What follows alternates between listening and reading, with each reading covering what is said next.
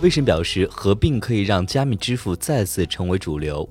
以太坊联合创始人威神周一表示，一旦我们有了扩展技术，实际上就可能真正尝试让加密支付再次成为主流。他说，加密货币支付在二零一八年之后有点变得不那么流行了，很明显，交易费就是其中的原因之一。威神认为，在未来，随着效率的提高，交易成本可能会降至零点零五美元，甚至低至零点二美分。